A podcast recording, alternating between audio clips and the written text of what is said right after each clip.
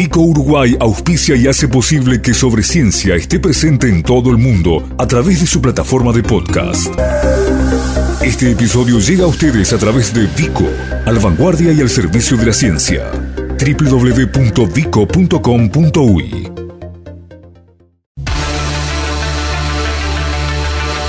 Sobre Ciencia. Periodismo científico para conocer a quienes trabajan por el Uruguay del futuro. Producción general, Alexandra Perrone y Gustavo Vila.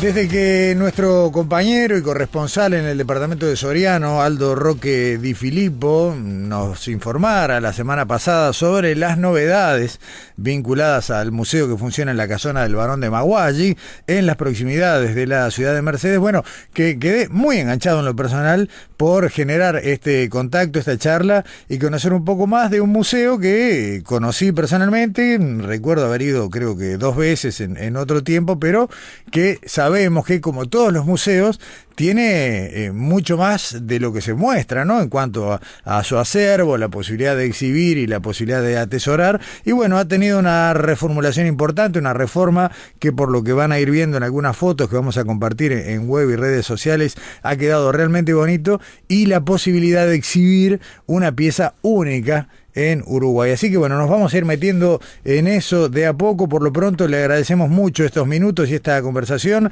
a Aparicio Arcaus, coordinador de museos de la Intendencia de Soriano, antropólogo además. Aparicio, ¿cómo estás? Buen día.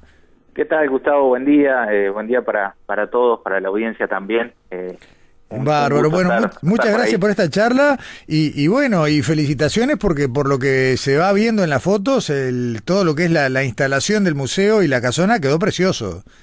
Sí, eh, realmente estamos, estamos muy contentos, fue un trabajo eh, que arrancamos allá por, por mediados de 2019 eh, y bueno, y pandemia de por medio, la idea, el plan original era haberlo inaugurado aproximadamente sobre abril, mayo, y, bueno, con el, todo el tema de la pandemia eh, tuvimos tuvimos las demoras que, bueno que nos, nos hicieron eh, abrir esos espacios eh, ahora este, esta, la semana pasada.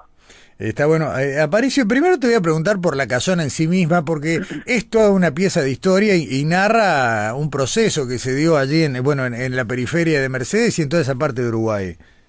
Sí, totalmente. Bueno, como, como vos decías, el museo está emplazado en, la, en lo que era la, la, la, casona Maguá, que era el casco de estancia principal de lo que era la estancia Maguá. Es un casco de estancia eh, que data de 1860, eh, aproximadamente su, su fecha de, de, comienzo de construcción, y termina sobre 1867, 1868 y funcionó justamente como el casco principal de lo que fue la estancia Magua, una estancia de mm, más de 32.000 hectáreas que fue armando el, el varón de Magua, Irineu Evangelista de Sousa, eh, como mm, base o como, como uno de los engranajes de esa, de esa red de estancias que él tenía en Argentina y en Uruguay y en Brasil, que formaban la sociedad agrícola y pastoril, un emprendimiento agroindustrial eh, pensado a, a, una escala enorme, eh, con distintas especificidades en cada estancia.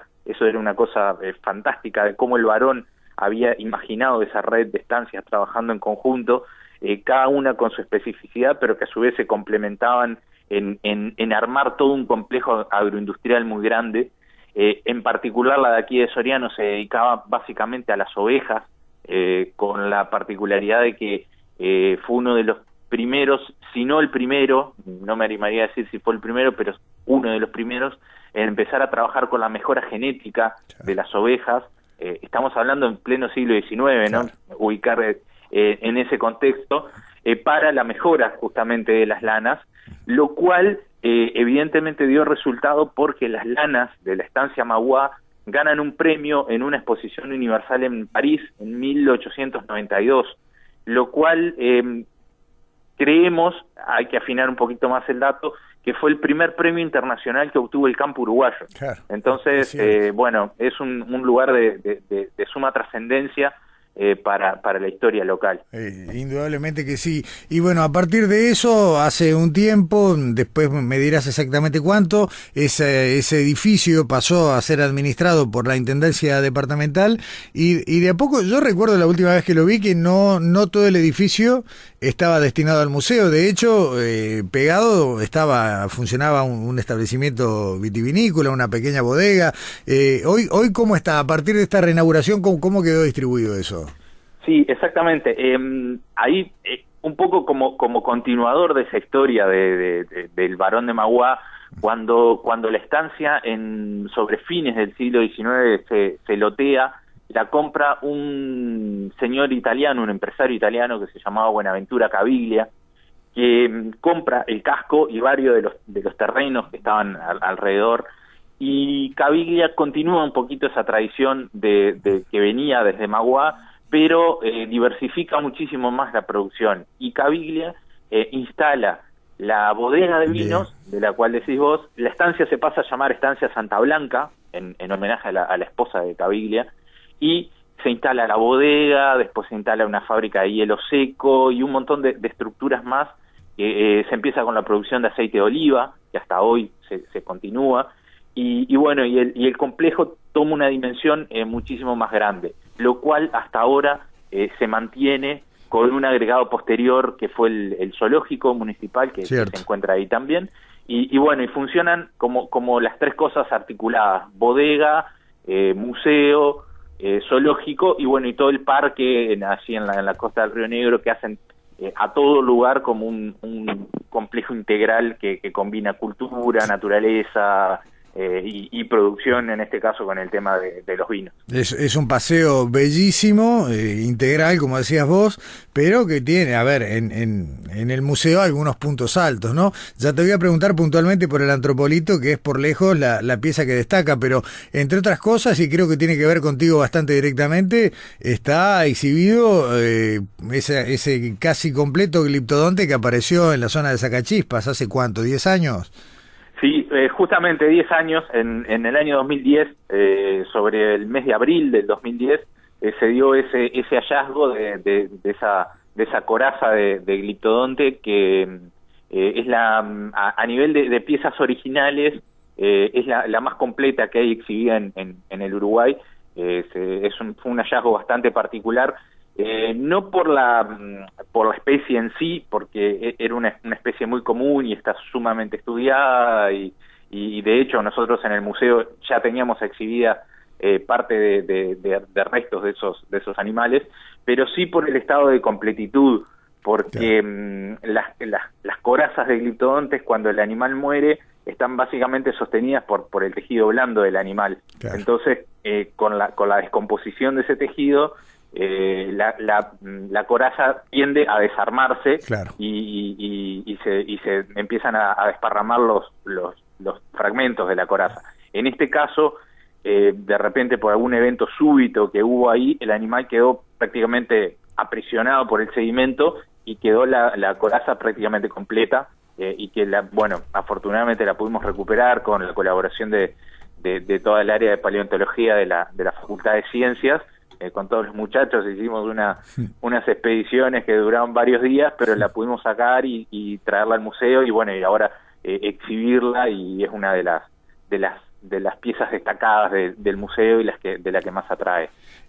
¿Cuántas, a ver, eh, el acervo del museo, o como decíamos en el arranque, de cualquier museo, se compone de lo que está en exhibición y lo que está, bueno, en archivo. Eh, ¿Cómo se compone puntualmente el, en estas dos dimensiones el, acervo del Museo Magua? Bueno, la colección Berro, eh, que, es la, la, base, por eso el, museo lleva, lleva el nombre de Alejandro Berro, porque fue él quien durante más de 40 años de, vida científica se dedicó a, colectar todo esa, lo que hoy forma parte de la colección, eh, la componen eh, exactamente 4.094 piezas, entre piezas fósiles y algunas piezas arqueológicas, que es eh, un porcentaje bastante menor, pero son parte también de la, de la colección que junto a Berro. Y, y bueno, tenemos la colección más allá del, número de piezas, se destaca por ser una colección muy local, porque mm, la, la, gran mayoría de las piezas, salvo algunas que Berro intercambiaba con, con algún otro investigador o con gente de, de, otras partes, pero en su gran mayoría es una colección eh, recolectada en, en, el departamento de Soriano, eh, con, con dos puntos eh, focales bastante marcados, que es la zona ahí donde se encontró esta caparazón de gliptodonte, eh, la zona de Sacachispas, eh, del arroyo de Vera, arroyo Perico Flaco, eh, incluso llegando hasta Palmar, son como, es uno de los puntos calientes que hay eh, de, de, de, hallazgos de, la restos fósiles. Ex Villa Darwin. Exactamente, ex Villa Darwin, bueno, después de aquel plebiscito que, que, que los propios habitantes decidieron su nombre, pero toda esa zona eh, del eje de la ruta 14 eh, es, un, es una zona eh, sumamente caliente en cuanto a hallazgos de fósiles. Y después el otro punto focal es la zona de Asensio, del paraje Asensio, donde está el parque, y casi llegando hasta, hasta Villa Soriano, también son como los dos puntos donde, donde proviene la mayor parte de la colección. Entonces, eh, para nosotros eso es importante porque eh, no, en, esa colección está reflejada la, la historia natural del departamento de Soriano. Entonces, eh, tiene, tiene un valor eh, alto en ese, en ese sentido. No es casual que estén los dos puntos que describía cerca, a uno del río Negro y otro del río Uruguay, ¿no? En definitiva, la presencia de agua eh, seguramente también hacía que, bueno, se diera esa concentración de, paleofauna. Exactamente, sí, son mm, justamente los cursos de agua tanto para, para lo que es la, la, fauna, la, la, la megafauna o incluso hasta tenemos piezas de, de restos de, de, dinosaurios, eh, piezas que tienen más de, de, 100 millones de años, que también están asociadas a, a, esos lugares, y también para lo que es eh, eh, colección arqueológica, toda la parte indígena, que también los, los, los grandes cursos de agua son puntos focales para, para el hallazgo de estas, estas piezas. Está bien. Eh, Aparicio, eh, cuando hablaste de las, no retuve la cifra exacta, más de 4.000 piezas de la colección Berro, eh, ¿hay que agregarle piezas que no son de la colección o todo el patrimonio del museo está compuesto por, por el legado de, de, Berro? Eh, en este momento todo el, el, patrimonio del museo está es básicamente la colección Berro, esas mm, casi 4.100 piezas que tenemos eh, son del patrimonio del, Museo Berro. Ahora, eh, vale destacar que, que, en este plan de reconversión un poco que hemos hecho del museo, eh, tenemos alojadas en la, en, la, en la nueva reserva todo lo que, lo que son los materiales del sitio arqueológico de San Salvador, que venimos investigando. De eso, te, de eso te voy a preguntar luego, sí. Bien, bien. Y sobre fin de año esperamos recibir, con lo cual también estamos trabajando ya hace un año y pico, eh, la colección de Carlos Maeso, eh, ah. que, está alojada en este momento en el Museo Nacional de Antropología, eh, va a venir aquí a, Mercedes a alojarse en la Reserva Técnica del Berro, porque tenemos el Museo Maeso en Villa Soriano, lo inauguramos es cierto, en, cierto, claro. en 2018, pero habíamos inauguramos el museo con algunas piezas sin haber traído la colección completa, estamos hablando de, de más de 78 mil piezas eh, una de las colecciones más grandes que hay en, el país. Entonces, bueno, eh, después de, varios trabajos en coordinación con la Comisión de Patrimonio, con el sistema de museos, eh, resolvimos traer la colección para aquí, para Mercedes, y calculamos que ahora en diciembre, por ahí ya vamos a hacer el, traslado de la colección para acá. Qué brutal. ¿La, colección Maeso va también al, al, Museo Berro o va a ir a integrarse al, museo que lleva el, nombre de Maeso ahí en Villa Soriano? No, la idea es traerla aquí al Museo Berro, ah. sobre todo por las por las condiciones técnicas para la, para la conservación. Eh, allá el museo no tiene un, un espacio, es un, un lugar, eh, fue una casa vieja que se reacondicionó muy bien, pero no tiene un espacio como para hacer una reserva que pueda alojar eh, una colección de las dimensiones que tiene la colección Maestro. Entonces, se optó por traerla para aquí, para Mercedes, eh, para que también sea un centro de estudio, para que los investigadores puedan venir a trabajar con la colección en condiciones eh, un poco más adecuadas que, lo que pueda haber allá en, en Villa Soriana. Eh, Aparicio, voy a introducir eh, con mis casi nulos conocimientos, porque quiero que llenes todos los espacios en blanco, la historia del antropolito de Mercedes, una historia que habla de un objeto que fue encontrado en la periferia de la ciudad, luego me vas a contar en qué condiciones, eh, que no representa, por lo que yo sé, digamos, lo que eran las culturas, digamos, las manifestaciones culturales de, de, quienes habitaban esas tierras, sin embargo, aparece allí, eh, viene a Montevideo, está aquí durante mucho tiempo y bueno, y el departamento de Soriano lo recupera y recién ahora genera la posibilidad de exhibirlo y de contar esa historia, ¿no? Sí, bueno, eh, como vos decías, eh, el antropolito fue encontrado. Eh, no tenemos una fecha exacta del hallazgo porque no, no, no figura, pero la, la primera referencia al, al, antropolito se da en 1892, con motivo de que aquí en Mercedes se iba a realizar una feria, feria de, se llamaba Feria Ganadera, Agrícola e Industrial, una feria que aglutinaba eh, bueno, todas las, manifestaciones que... La expoactiva de la época. La expoactiva de la época, exactamente, tal cual. Entonces, eh, cuenta, eh, eso lo cuenta Saturnino Camp, que era el jefe político de la época, en una carta que le manda al director del Museo de Historia Natural, a Garibaldi de Vicenzi, allí en Montevideo. Entonces le cuenta que con el motivo de eh, hacer esa feria se le acerca un chacrero de aquí eh, que tenía una, una, una chacrita a 5 kilómetros de aquí de Mercedes, también ahí sobre Ruta 14, pasando la, cañada del Boticario, se menciona que es una pequeña cañada que cruza la Ruta 14, eh, y que le dice Lozada, este señor, le dice a, a, Camp, le dice, bueno, mire, yo lo único que tengo para aportar a la, a la feria, dice, no tengo nada agrícola, ni ganadero, ni nada, lo único que tengo para aportar es un muñeco de piedra que eh, mis hijos eh, jugando lo encontraron en el barro y lo sacaron eh, con, un, con unos caballos. Esa es un poco la, carta de, de Camp, es sumamente larga, pero bueno, yo le, saco el, fragmento y mm, él cuenta, bueno, esa historia y ahí es que lo exponen en esa feria. Después de esa feria se lo regalan a Julio Herrera Lloves, al presidente de la República de la época. Entonces Julio Herrera Lloves se lo lleva para Montevideo, eh, inmediatamente lo, lo mandan a Madrid, a una exposición eh, universal que se da en Madrid en 1892, eh, lo llevan y se expone ahí en esa exposición, y después vuelve a Montevideo, y ahí hay una anécdota que le, agradezco mucho a Andrés Rinner, del Museo de Historia Natural que me la acercó, que decía que em, cuando vuelve, eh, quien estaba en custodia del antropolito era José Arechavaleta. Eh, entonces, eh, le devuelven a Julio Herrera Lloves una pieza y Julio Herrera Lloves un día recibe a un, a un dignatario francés, entonces le quiere mostrar la pieza. Cuando se la muestra, el francés le dice, sí, muy linda, muy no sé qué, pero esto es una reproducción. Entonces Julio Herrera y dice, pero, pero ¿cómo que es una reproducción? Sí, sí, le dice el francés, esto es una reproducción.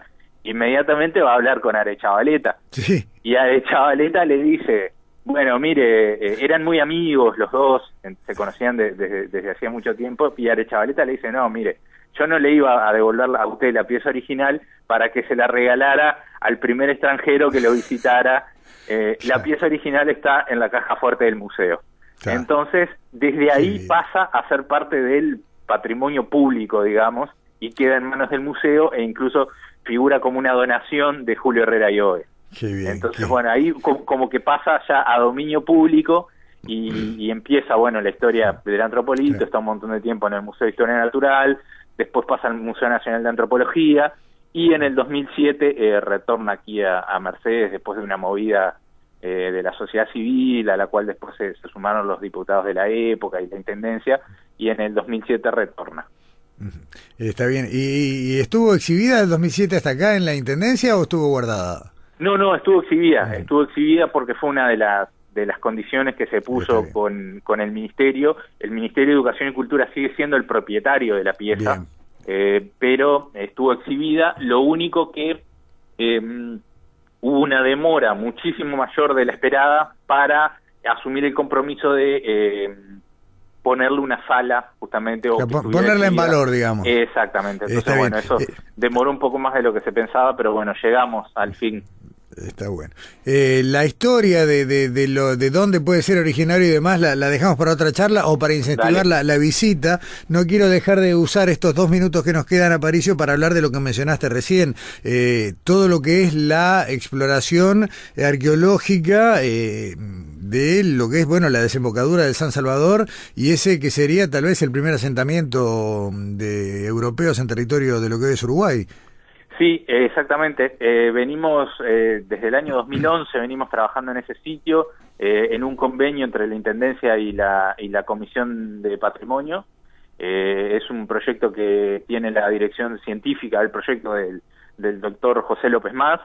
Y, y bueno, y después de, de, muchas etapas de investigación y de, de, recolección de material y excavaciones y, y bueno, y todo lo que, lo que implican las intervenciones arqueológicas en el sitio, eh, pudimos obtener realmente datos de que, de que ahí eh, estuvo eh, ese asentamiento español eh, primero, la llegada, primero con un poblamiento prehispánico, pero después eh, ese, ese asentamiento español en 1527 con, con la llegada de Gaboto al, Río de la Plata, una posterior ocupación por el adelantado Ortiz de Zárate, que ocupa el mismo lugar que Gaboto, y eh, incluso después de, de, Ortiz de Zárate un puesto de aduana llamado Puerto Tolmo que funcionó en, en, ese mismo espacio. Entonces tenemos ahí un sitio multicomponente que es uno de los puntos eh, interesantísimos dentro de la, de la historia del Uruguay y que las investigaciones lo que nos permitieron a nosotros fue confirmar, o, o mejor dicho, ponerle un puntito en el mapa a ese lugar del, claro. de, de, de, arribo y de, y de alguna manera de inicio de la conquista del Río de la Plata y del contacto indígena europeo. Eh, las dos preguntas finales. Eh, lo que han ido colectando, clasificando y procesando de ese sitio, ¿decías que hay eh, o habrá un espacio allí en el museo para, para observarlo? Sí, eh, tenemos, eh, también acá vamos a hacer parecido como, como tenemos en Villa Soriano, tenemos el, el, todos los materiales recuperados en el sitio, eh, aquí en el Museo Berro, y estamos planificando con el objetivo, vamos a ver si llegamos de, de, antes de fin de año, poder inaugurar en la ciudad de Dolores un pequeño centro de interpretación, eh, no, no, lo podemos llamar museo porque es una cosa de, de, escala pequeña, pero sí un pequeño centro de interpretación con los materiales más representativos del sitio que, que lo que cuenten cronológicamente todos los los eventos claro. de ocupación que tuvo y la historia que, de lo que pasó ahí y eso va a estar eh, alojado en, en, la ciudad de Dolores. Uh -huh. Está bueno. Eh, eh, creo que no metí la pata, ¿no? Es definitivamente el primer asentamiento de origen europeo en el territorio de lo que es Uruguay. Eh, sí, exactamente. Sí, nosotros le eh, le ponemos como como evento de, de, como el primer evento de justamente de la de la conquista del Río de la Plata, porque ahí se dan como como como dos eventos fundacionales eh, simultáneos, que es la fundación del, del Fuerte San Salvador y la fundación del Fuerte Santi Espíritu en el Paraná, claro. cerca, muy cerquita de Rosario, en Argentina, claro. que en realidad es la misma flota de Gaboto que se divide eh, y unos entran por el San Salvador, otros entran por el Paraná y hacen como esos dos eh, eventos fundacionales eh, en, el, en, la, en, el Río de la Plata. Entonces, eh, son como, como parte de lo, de lo mismo esas, esas dos cuestiones.